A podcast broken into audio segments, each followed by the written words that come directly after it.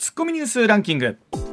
時事問題から芸能スポーツまで突っ込まずにはいられない注目ニュースを6時ランキングでご紹介します、はい。ランキングをご紹介する前にまずはスポーツの話題です、うんプロ野球阪神が日本一に輝いた1985年の MVP で、はい。史上史上最強助っ人と称されたうん。ランディ・バース氏が3月31日に行われる阪神の開幕戦の始球式に登場することが明らかになりました。すごいね。に球団の打診に内諾を得ており3月上旬にも正式決定する見込みです。おそらく日本プロ野球歴代外国人選手の中で、まあ、本当にナンバーワンと言っても間違いないでしょうね、このアンディ・バースさんはね。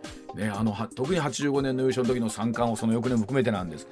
いや本当にねすごい選手でした。いまだにやっぱりバースのバッティングなりは見たいなと思いますもんね。あのモルツ球団で来日することがあるんですけど。じゃあ日本一への機運をこう高めてくれる存在になるかもしれないですね。はいうん続いて8月に沖縄などで開幕するバスケットボール男子のワールドカップアジア二次予選が行われ日本が96対61で格上のイランに快勝しました。はい。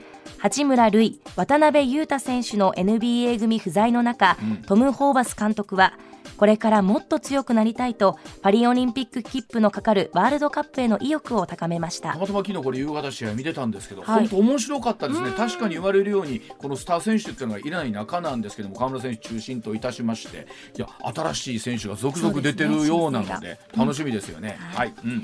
それではニュースの方行きましょうか。はい、それではニュースランキング、まずは第5位。高齢女性から現金を騙し取ったなどとして、詐欺などの疑いで男女8人が逮捕されました。8人は複数の特殊詐欺事件に関与したとみられ、警察はこのグループによる詐欺の被害が全国で数億円に上る可能性があるとみて捜査を進めています。あ少しずついろんなお話が見えてきてるんですけれども、本当に全容はどこにあるのか、まだまだわからないこと多いですよね。はい。続いて第4位今月6日に起きたトルコ・シリア大地震で両国の死者は23日までに合わせて5万人を超えました。世界保健機関によりますと両国の被災地にはおよそ2300万人が生活していてトルコ政府は被害の大きかった地域を対象に3月から27万戸の住宅を建設する方針です。まあ、一方であの先日ですけれども、えートルコから東に離れたタジキスタンでもい。マグニチュード6.8の地震があったということで、この中央アジア付近含めてなんですけれどもちょっとなんかねね。不安定な感じがありますよね。はい、心配です。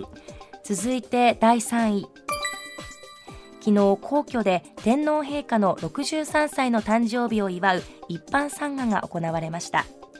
誕生日の一般参賀は新型コロナウイルスの影響で2020年以降中止が続いていて天皇陛下の即位後初めての開催となりました。そう初めてなんですよねね。即位されてからはね、はい。おそらくあの陛下も一番楽しみにしてらっしゃったでしょうしもちろん参加する人そうだったと思うんですけど、少しずつこちらも日常と平和が戻ってきてる感じありますね、うん。続いて第2位は政府が日銀の総裁候補として国会に提示し提示した元日銀審議員で経済学者の上田和夫氏が今日衆議院議員運営委員会の所信聴取に臨みます。政府が人事案を提示してから上田氏が金融政策に関する見解を公式に表明するのは初めてではい。日銀の大規模な金融緩和策に対する上田氏の評価が焦点となります。まあそれこそ黒田さんの後を受けてということになって果たして上田さんがどんな政策をねなさるのかというのはもう世界が注目しているところであります。一体どんなお話になるんでしょうか、うん。続いて1位はロシアによるウクライナ侵攻から今日で1年を迎える中プーチン大統領は今後も大陸間弾道ミサイルや長距離爆撃機など核の3本柱を増強していく決意を示しました。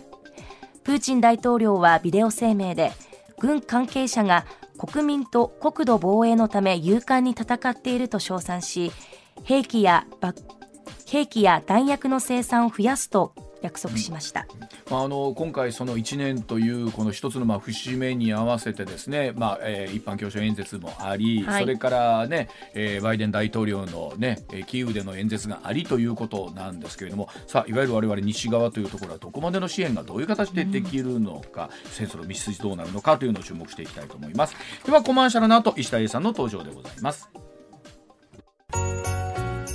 上泉雄一のエーナーではあなたのメッセージをお待ちしています。ニュースについて言いたいことはもちろん暮らしの中で感じたいろんなことぜひ送ってください。メール uwa.mbs1179.com ツイッターではハッシュタグエーナーをつけてつぶやいてください。時刻6時25分回りました。ここからは石田英さんでございます。石田さんおはようございます、はい、おはようございます。よろしくお願いします。実は石田さん先週の、はい、えー、っと金曜日生放送あって、うん、土曜日我々一緒にこう取材、うん、あの金曜日ね終わって取材して土曜日一緒に帰ってきたんですが、うん、その後石田さん実は休暇に入られてたあのねあの今ねあの法律で年、ね、5日以上休みを取らないと会社が怒られるというのがあって、だから先週あこの水曜日は実はあの石田さんえー、やお休みで、えー、ロシアの評論家の中村先生にご質問いただいた、はい、僕も石田さんと会うのは1週間ぶりなんです。そうそうそう お久しぶりです。お久しぶりです。その説ははいその説は、えー、そのお話またこの後させていただくといたしまして、はい、まずはこちらからでございます。さあ皆さんも関心があると思います。働く上で妨げとなる場合もあるんでしょうか。働き損も発生するんでしょうか、うん、年収の壁のお話でございます非扶養者であるパート従業員などが一定水準を超えて労働時間を増やしますと社会保険や所得税の制度上扶養者の扱いから外れまして手取りの収入が減ってしまうという年収の壁このいわゆる働き損というものが出てくるということなんですがそれを避けるために勤務時間を調整することがこれがまた人手不足を深刻にさせて女性のまあ活躍社会進出を妨げるというまあこういった問題発生してるんですがこの岸田総理年年収の壁問題の解消に向けて制度を見直す考えを示しています。さあ働き方改革進む中で一体どうなっていくんでしょうか。このややこしい年収の壁問題、はい、今日は詳しく整理してもらいたいと思います、はい、本当にあのややこしいんですね。あの税金とか社会保障とか年金とかいうのはもうなんていうかな、建てました旅館のね、う。ん、あるじゃないですか、もう、そんな、こう、どんどん建てましていくもんやから、どこに何が分からんみたいな。どの角曲がったら、どの建物作るでまあそれに似たものがありましてね。でとこの年収の壁っていうのも実に分かりにくいんですけども、はい、えー、っとまずその、まあ、今概要はばあちゃん言ってくれた通り、うん、でいいくつかあるんですよ壁、うん、まずね、うん、えー、103万を超えたら、うん。えー、所得税が発生する。103万、うん、103万の壁って、うん、これが一番安い壁です、はい、低い壁、はい、一番低い壁。一番低い壁、えー、これからこれたら103万超えたらあ所得税が発生する、うん、でその昔はねその次は130万の壁やったんです、うん、130万年収超えたら、社会保障に入らない、なるほど、えー、自分で健康保険入ってください。自分で厚生年金入ってください、うん、それまでやったら例えばまああえてね、うん、あの、主たる整形者を旦那さんと言いますよ。はいはい、で、奥さんがパートしてるという、まあ、この逆もあるけどね、うん、便宜的にこう言いますよ。はい、その場合、えー、130万超えない場合は、うん、旦那さんが入ってる、うん、健康保険に、うん、えー、奥さんも入れる、はい、しかもある意味ただで、はい、で、えー、旦那さんが厚生年金に入ってたら奥さんは何にも掛け金なしで基礎年金に入ってることになった、うん、これが130万の壁なんです、はい、で103万から130万の間はなかったんです、これをですね2016年10月から106万の壁というのを作ったこの辺から話はちょっとややこしになってくる。106万、うん。うん、えー、っとね103万に極めて近いでしょ。うん、極めて近い。だからね話がややこしになったんだけども、うん、えー、そもそもその社会保険に入る人を増やそう、うん、それともう一つは社会保険に大勢の人が入ってくれると社会保険の財源が安定する、うん、その2つを目的に、うん、130万の壁を超えなくても,、超えなくても。106万でその130万と同じ条件になる人を作ろうということをしたんですよ。はあなるほど。うん、ね、106万になった時点で、えー、もう社会保険に入らなあかんようにしようと、うんうん、でただしこれの時に5つの条件、うん、これすべて満たす人が106万の壁を超えた時に、うん、えー、社会保険に入らなあかんようにしましょうと。はい。130万の人と同じ扱い。そうそうそうそうそう、う。んうん、5つの条件、はい、でまずそれ1つはね、うん、学生でない。ああなるほど。これはもうね、うん、えー、まあまあ例えば前田が今パートで働いてるとしては、まあ、学生やないわけやから、うんまあ、これはクリア、クリアっておかしいな、はい、壁としてはクリアするわけな。クリアするわけな、うん、で残り4つのうち2つは2016年から変わってません、で2つは去年の10月に変わったんです、なんで壁が低くなった。あので超えやすくなっちゃったつまりより130万に近くなっちゃった。106万の壁を超えちゃう人が増えた、去年の10月から。それで働き方としてはこの1月ぐらいからの働き方にちょうど関わってくる、のでみんなね、もうどうなるよねあの僕のコーナーとかにもその、えー、質問来るんですよ、うん、ただややこしいのは、うん、税金とか社会保障というのは年金もそうですけどその人その人によって違ってくる。例えば、家族構成がどうやとか。そうです、ね、で旦那さんがどういう例えば、えー、健康保険組合に入ってはるとか、えー、中小企業で働いてはるとかいろいろある。でまあまあそうがあるんでざっくりしたこと言いますけども、うん、えー、よまあ、学生をのではないという条件を除くと残り4つの条件のうち、何が変わったか、うん、何が変わったかと言いますとそれまでは大企業で働く人がほぼ対象やった。つまり従業員が501人以上の企業が対象やった、うんはあ、なるほど。で501人はどういう人かというとその会社で働いてる人が501人以上社会保険に入ってる人。なるほど。そういうことか。そういうことか、はいはい、あのただ入ってないパートさんが何人でも関係ない、え社会保険に入っているまあ実は常時働いてる人が501人以上が対象、で働いてる人が条件の一つやった、それが去年の10月から101人に下げた。あらとなると一気に増えたわけそうですよね、会社の規模変わりますよね。変わるから。で例えばね、えー、そうですね外食とかで、いっぱいお店あるとしましょう、うん、そのお店で働いてる人はそれぞれ例えばパートの人は10人やと、うん、しても本体で勘定しますからね、はいはいはい、本体が501人以上やったら今まで対象やったのが、うん、101人で入るとなったら、例えば今まで大手の外食チェーン店は入ってたけど、はい、中小の外食チェーン店もこの10月から入るってことです。100人やから。これまず分かりますね。でこのまず一つ条件が、えー、10月から変わった。うん、もう一つ。去年の10月までは継続して1年以上雇われることが見込まれている人。やったのが1年が2か月になった。あら2か月なんかすぐですやんか。すぐでしょ？継続して2か月、えー、働以上働くということが見込まれる人が、まあ、条件になった。すぐ辞める人備えによりまへんでパートの方でそうでしょ？であの例えばね、えー、まあまあここれやな、うん。まあ、ここはだ変わって、うん、2か月はまあ普通多いでしょ。2か月超えてみんな、パートとか。そら2か月ぐらいはやりますでしょ。主婦の方のアルバイトでも2か月で、まあ、もうちょっとやらはるからね。この1年となるといや1年は働けへんねんっていう人もいた。はやと思います、うん、で2か月になった。ので101人以上になったということでぐーっと。増えた。増えましたね。これが増えた。で変わってない2つ。ここが非常にややこしい。変わってない。とこからややこしかったのに、うん。残り2つね、うん、あとよ5つ歩いたうちの3ついたやろ？残り2つはもうここがややこしいねんけど、えー、まず1つ、うん、所定の労働時間が週20時間以上の人、えー、20時間以上。これは昔から変わってないんですよ。昔から変わってないんですけどもこの言い方が分かりにくい、うん、週20時間ということは例えば5日働いたら、うんえー、5、4、4時間。時間まあ、パートやったらあり得るわな。ありますね。あり得るわな。うん、で、この20時間には、例えば、急にね、例えば、クリスマス、どうしてもこの商売、クリスマスは忙しいと。はい。だから、えー、前田さん悪いけど、えー、この日はちょっと、あの、臨時で入ってもらえませんかと。うん、だから、週20時間超えるとするやんか。はい。これはカウントしない。え？それはどう、どう線引くの？急な残業とか休日出勤は含まない。それはね、例えばね、うん、働くときに、まあ普通、例えば月、あなたは月、えー、何十時間という契約で働いてもらいます。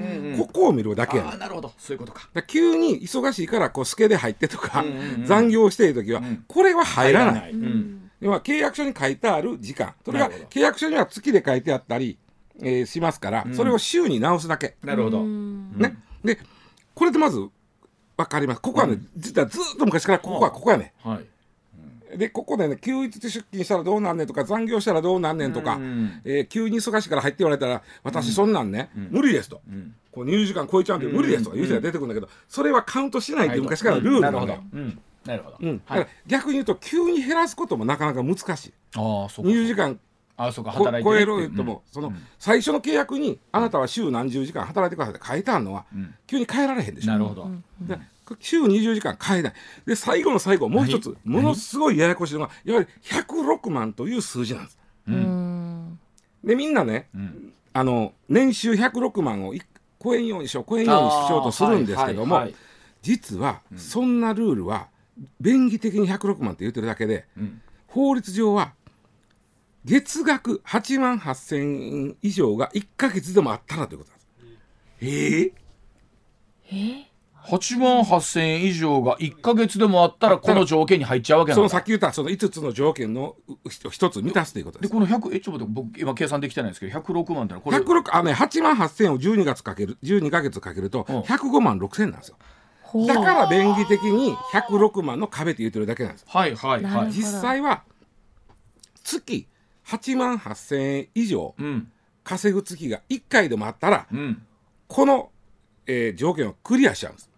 これごめんなさい。石田さんややこしいこと言うけど、さっき言ったクリスマス時期とかにはい。急にボコッとそれを超えるケースがはい、あった場合は入りません。これは入らない。入らない。入らない。つまりね、報酬月額っていうのは最初書いたんで、あなたは、あなるほど。えー例えば月20時間働いてもらう、報酬月額はいくらです、うんうんうん。もっと言ったら年この条件で働いてもらうといくらです、と書いてあるんでそれを月に割った時に8万8000を超えるかどうかなんです、ああなるほど。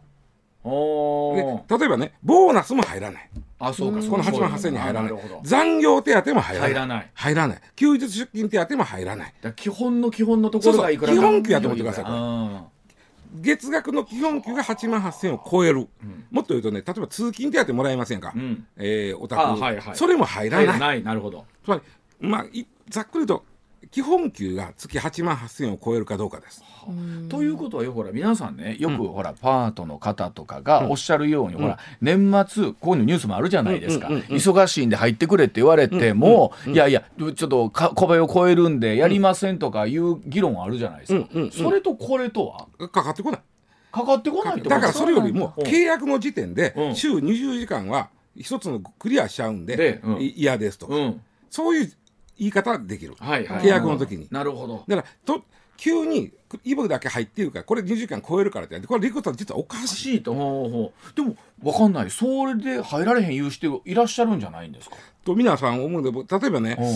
週20時間、うん。さっき言ったね週20時間のはいラインをクリアしました、はいはい、で週20時間で最低賃金で働いたとしましょう、うんうん、週20時間、はいはい、で大阪やと、うん、1023円なんですよ。なるほど。で20時間があってこれで1週でしょ、うん、で1か月は4.3週です、うん、これをかけると8万、ほぼ8万8千なんですよ。ああそう。ということは多くの方は、そこを超えてくる可能性があるってことだから、まあ、例えば兵庫県やと8万2500 60なんだけども。だから例えば大阪の人なんかやったらもう普通に働いても8万8,000円超えちゃうんで、うん。えっと、週20時間というのをちょっと削ろうと。なるほど。花から契約の時から。はいはいはい、週19時間にしましょうと。そしたらまずこの20時間は超えてけえへんし、はい、8万8,000円も超えへんという。うそれあくまで最低賃金だから最低賃金やから、下げられへんわけそれ以上。ことうんそうですよね。ね、そう大阪の場合最低賃金で週20時間働くと月8万8000円になっちゃうんで、ほぼうんうんそうすると週20時間働いたらもう全部の条件クリアして、ん。社会保険に入ることになるんで最初から週20時間をへつってくる。うん。でそれがまあ困るなだ人手不足やのにっていうこと繁忙期だけどうという話ではないね、うん、ですね。そもそも人手不足やのに週20時間じゃ困るって言われて19にしてくれって言われたら、まあちょっとどうなんとなる。これ石田さん例えばね、ん。えっとまあ、皆さん働きたいけどその年収の壁があるからやめときますとなりますやんか。でほんならもう年末ちょっと忙しいんで、ん。上泉さんパート入ってよ言われる、でもそれはカウントされないとなるんだったら別に働いても、おあのよ時間に余裕があるえっとか。とそそうですね。だからあくまでも臨時で働く。うん、そうそう。それをずっとやるとまた話は別になってくるだけど、うんあそこのところで躊躇してる人がいたいらっしゃったとしたら、別にそこ超えてもその月だけ、す数万円？今度はね130万の壁はそこ。あ今度はそれは今100話してるあくまでなるほど。106万の壁の話なんで。そうかそうか。難しいですね。なるほど、ややこしい。でもそれを超えすぎると今度130それのの壁に壁に到達しちゃうんで。なるほど。そうか。そうやね。今106で考えてたも106の話をしてるんでね106はあんまりその急な残業はやめますとかいうのは関係ない。関係ない。で、130になると今度はでも無条件で。無条件で。無条件で無条件でおかしいな。もうあのそんな細かいこと言わずに、えー、社会保険に入ります。臨時であろうが入ります。なんだろうが。ただね、うん。年収106万で入ると確かにね年でいうと15万ぐらい減んのよ。社会保険料がうん。取られるから、うん。でその条件で124万を超えたら106万の時の手取りと一緒になるねややこしいなわかる？わかる？15万減んねんから。15万減るから。減んねんから。そうというと130万で急に払わなあかんなったとししたらよ、うん。したらよ、124万すでに超えてるわけやからそんなにか、手取りとしてはあっつで減った感はない。なるほど。ただ引かれてる感ある。でもう一つは、将来受け取る年金は絶対増えます、うん。だってうん厚生年金入んねんから、そうですよね。長生きする気やったら絶対得なんで、これはこれはもうあの我々思うけど寿命との戦いになってくるわけや。でこれ岸田さんは今回何をしようとしてあるんですか、えっとね、ん。まずね、うん。えっと、岸田さんがどうこうでまずね、ん。いくつかあんねんけども、まず年収の壁を後ろにずらそうと。106万という壁でみんな働けへんなんねやったら、ん。ぐーっと100例えば20ぐらいにしようかと。いう意見もおある。うん。でそうなるとこれまた話がどんどんややこしくなるんだけども、うんうん。えー後ろへずらすと社会保険の収入が入ると思ってたのに入ってけへんなるわけでしょ。なるほど。確かに。そうですね。まあ社会保険財政が苦しになるという。なるほど。で羽生田さんが言ってるのがちょっと一番僕はあの現実味はないなと思ったんだけども、うん。106万超えた人の社会保険料をん。5年間ぐらいは負担してあげましょうという。はあはあはあこれもっともっぽいねんけども、うん。これあくまでも、まあ、旦那さんがしたる整形者で奥さんがパートの場合の今話をしてますね。うん。でご女性で単身で働いてる人います。うん。で私106万超える。うん。うん。となっても関係ないか。そのもともと自分払ってはるわけはいやから。はいそうでだから単身の人はうん。もともと自分で負担してるのに、うん。で夫婦あの奥さんの方だけこれ5年間免除かよと。うんなったらなるほど単身の人がどうよとなる。なりますよね。でこれちょっとありえない。ありなるほど。で一番ありのこれ一番乱暴な言い方すると、ん。壁全部取る。はい。これがあり得るわ。はいこれしかないね。ん壁全部取ったらいいやでももう社会保険入らなきゃいけないはい。はい。ただ一番困るのはどうしても子育てでね、うん。例えば80時間ぐらいしか働けませんと。月、うんうん。例えば介護親の介護があるあんでる。100時間しか働けませんと、うん。いう人は今所得税も払わんでええけど、うん。その人たちが所得税とか介護保険ああの年金とか、うん。えー健康保険料自分らでせえとなったら、うん。そういうすごい少ない人は困る。そうですよねこれは何？パズルなんですよ解けない。そうでしょ。あの別に政府とで意地悪しようとしてるわけじゃないわけじゃないですか。そうそうそうそうう。ん。ただもちろんあの社会保険料がどうしても足らんような状況になってきてるうん。ぬん。なん。だけどどうしたらええかっていう。そうそうそうそうそう。そあの欲しい欲しいけどこ無理無理も言われへん。うそうそうそう。そう。でもまとめて言いますと、えっと、106万の壁の話だけ今してます、うんうん。130万の壁はまた別に説明になるんで、ちょっとここは一緒にせんといてください、うん。106万を超えそうになって、ん。今103万ぐらいでやめてたのにこれ106万今度は106万の壁が見えてきたとなった時にね、うんえー従業員100人ぐらいのところで働いてて、うん。でその時の話をしてるんで、うん。えー条件5つあるうちの2つがちょっと超えそうになる、ん。で週20時間以上働いてるっていうのはこれもややこしいですよ。その2か月連続で週20時間 ,20 時間以上働いて、今後もそうなりそうやというのは、人は3か月目からこの社会保険入らなあかんという。ルールがあったりしてややこしいんですよ。でここをね8.8万と勘違いしてないとかって。8.8万を2か月持ったら3か月目から入らなあかんのかあっちゃうかと。ー8.8万はもう1か月目でクリアしちゃってます。はいこうややこしいんですよ。これとってもややこしい。これ多くのパートの人って、あのそれこそ、えー、と入る前にやっぱりしっかりそこは何十時間とかって契約とかってしはるんですか？するんですけどあんまり見てないでしょ。自分のはこれぐらいの時間やったら自分あのつ時間作れるとか。がが先ですよね、時給いくらだろうとかっていうとこが先になります、でもう一つ、企業だってね同じだけ負担せなあかんねんこれ。あはい。同じ額を年間15万その人パートの人減るって言うん。なら、逆に企業は年間15万その人に対してあと持ち出しができるわはけ、いはいはい。半分負担やから、うんうん。だから今中小企業がね賃上げしにくい理由が一つはそこなんですよ。そうか。つながってるんですね。そうですよね、うん。結局自分半分持たなあかんわけですもんねちょっとややこしいんですけど106万の壁だけ話させてもらいました、ん。これ一番ね質問多いんで。で106万の壁ってないからね、ん。8万8千月額8万8000の壁がある、だからその方が分かりやすいですよね、これを12倍して106万言うてるけど、うん。まあ他がね130とか103やからやねんけどね、ここだけが月額8万8000円になっちゃうとピンとこないからってそうそうそうそうそう。でも分かりやすいのはそっちの気がする。なるほど。これどうどうなんですか、えっと、岸田さんはこの国会の中で何かしらのメッセージをこう。だから今さっき言った後ろへずらすか、なくすか、えーかなんだけども、ちょっとこれね解けないパズルみたいになってるんでね。無理ちゃいますか。なるほど、だそうでございます。はい。時刻6時45分になりましたまだまだ楽しめる冬の別海町兵平線を見てまいりました。先週金曜日 A ナーはですね前田遥アナウンサーの地元北海道は別海町からお送りいたしましたが放送終了後も私上泉と石田英二の2人でですね別海町入念に取材をしてまいりました、えー、その模様はですね、えー、番組公式のツイッターにも写真を上げさせていただいて多くの方に見ていただいております。そしてお待たせいたしました。別会長さんからの素敵なお土産プレゼントもございますのでこちらでまた発表させていただきたいと思うんですが、えー、その前にですけれども、はい、えー、生放送終わりでですね、えーと、前田アナウンサーはもう大阪に戻る準備をしなきゃいけないということで、うん、えー、僕と石田さんとでですねそうそうそう、えーと、またちょっと取材の続きがね。取材の続きがございまして まずお話あった先週放送いたしました、はい、えー、3匹の子ぶああはい、番号屋いや野付半島やから。ずっと走りこたんの、ね、走りこたんの方に、はいえーはい、東の方にずっと進んで確かにね。残り少ない草を鹿が食うとったな。いました鹿、うん、いっぱいあった。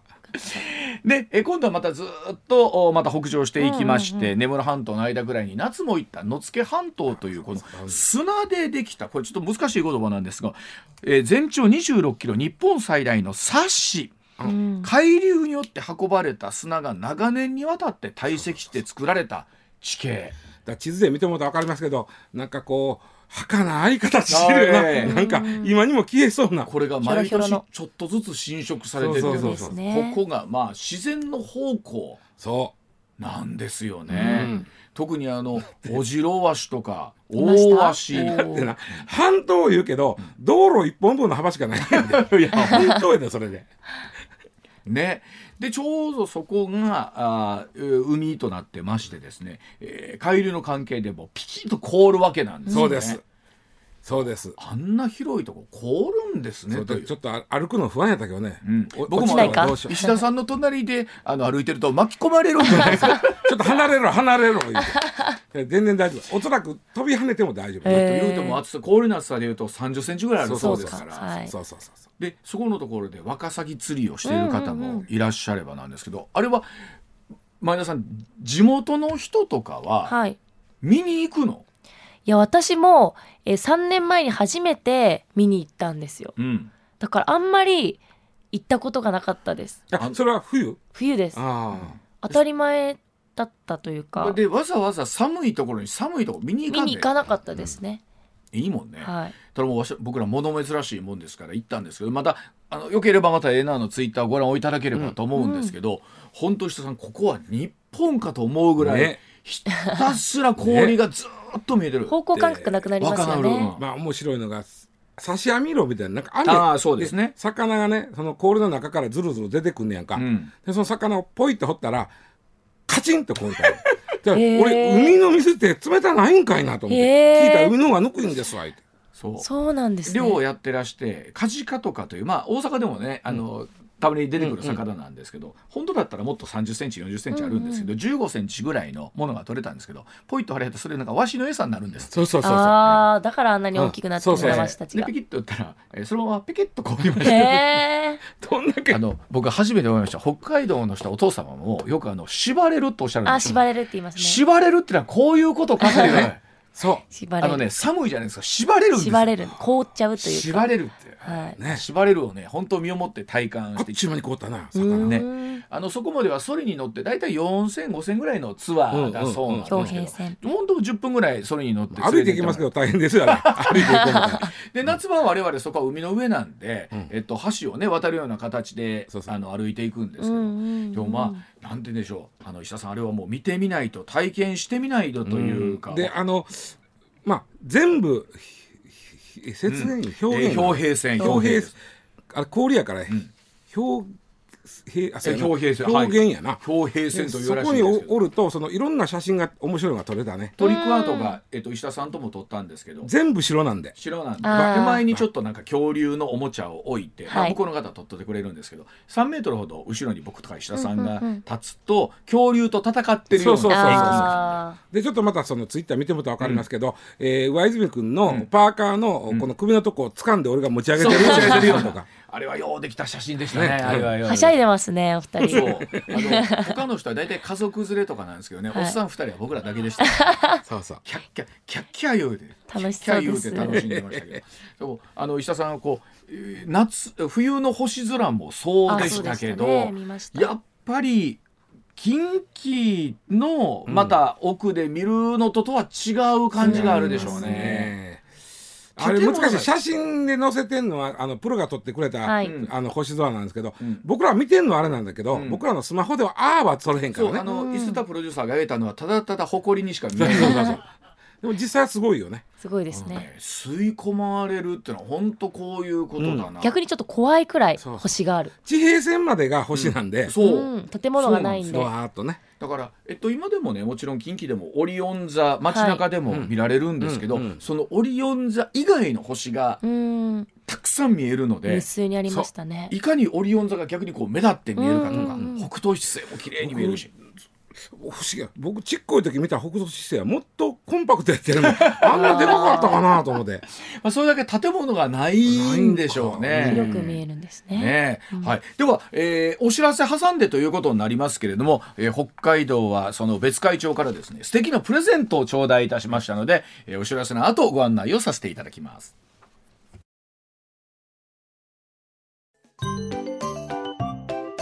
上泉雄一のエーナー MBS ラジオがお送りしています。石田さん先週もこの時間、北海道別会長から放送したときに、ね、え別会長のですね地域振興の、えー、松本さんという方がお電話、はい、あでねご出演をいただい、はい、生でご出演いただいたんですけど、しかし本当にあの町のふるさと納税の力の入れ方ってなかなかなもんですよね。えー、まああのアイデアマンですね松本さん。で、ね、また町にねその、うん、名産が多い。まあ、あ海もあれば、ね、当然酪農があって。お肉もあるわけで。で牛乳もあって、ということですから、うん、まあ本当聞いたら、えーまあ、地方自治体が1800 1800 1800 1800ある。でその中でも、まあ、もちろん名産あるとこないとことあると思うんですけどもただまあアイデア次第では。そう、うん。まあ、でもなんやろ。う、うん、まあなんか楽しそうにしてはった。いややっぱりね、まあ、そうですね。結果がどんどんこうバンバンバンバン出てくるから。ねうん、一つこうなんかいいろんな条件をクリアしていくとこのねという感じなんですけども。はい。さあそれでは7時の時報の後ですね。その北海道は別会長からプレゼントを頂戴いたしました、えー、いくらのプレゼントのご案内7時の時報の後させていただきます。はい。一旦7時のお知らせでございますさあ北海道は別会長からですね、はい、プレゼントをいただきまして、はい、なんといくらやったね。500g を500ってね10人の方よ。あのね僕あの空港で買おうかなと思ったんですよ、うんうんうん、500g はね、うん、ぶっちゃけた話万です。そうやな。万です。そうやな。しかもおそらく、はい大きいやつやで。大きいやつ。そんなもん。大阪でいくら丼かこれ飛び越ちゃうかあもう違うで。ほんまもんのプリプリとしたいくらをなんと 500g のいくらをですね、はい、10人の方に。500g 言ったらたんまりあのいくら丼にしても5杯 ,5 杯はあるやろ。たんまりやっても。たんまり入れても。結構ありますねね普通にやったら10杯分ぐらいあるせいな。ちなみにさ、はい、あのほら松本さんがさ、まあ、はるかちゃんのところはお金持ちだからって言ったけど、うん、いくらなんでもそのにいくら丼は毎日食べるいくら丼はさすがに私も結構すごいものだと思います。そうでしょ。う、はい、でこちらをですねいくら 500g を10人の方にプレゼントということで、はい、えー、応募をエーナーのホームページツイッターにも書かせていただいておりますがまず上泉雄一のエーナー公式ツイッターをフォローしてください、はいでえプレゼントのお知らせございますのでこちらをリツイートお願いいたします、はい、さらにジャンボホタテといえば別会長ふるさと納税公式インスタグラムをフォローしてください。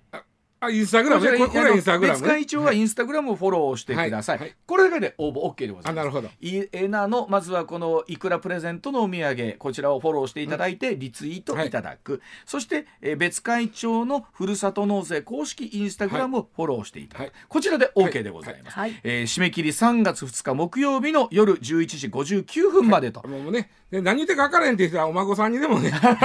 これこういうことやけどやってはいんやないえーすでに、えー、エーナーのおツイッターの方は多くの方に、えーいいねそしてリツイートをいただいております、ぜひこちらリツイートいただいてですね、えー皆さんフォローしていただいてリツイートいただいてそして、えー別会長のふるさと納税公式インスタグラムフォローしてください。またですね本当最近この手の応募させていただくと詐欺メールみたいなものが。あいつらはどこでこうきねえ。ほんま立つわ。にね。ねえ。ーちなもう本当に偽アカウントからの詐欺メールご注意ください。エーナーのツイッターも別会長のインスタグラムもダイレクトメールで個人情報をくださいとか、えーカード番号を教えてくれなんてことは一切言いませんので。そもそもこのプレゼントにカード番号は関係ない。は関係ない。関係ありません。関係ありません。お金ないいらないですから、また不審な URL が送られてきた場合にはぜひくれぐれもご注意をいただいてクリックなさらないようにお願いしたいと思います、えー詳しくはエーナーの公式ツイッターの方に、えー書かせていただいておりますので、えーぜひリツイートいただきたいと思います。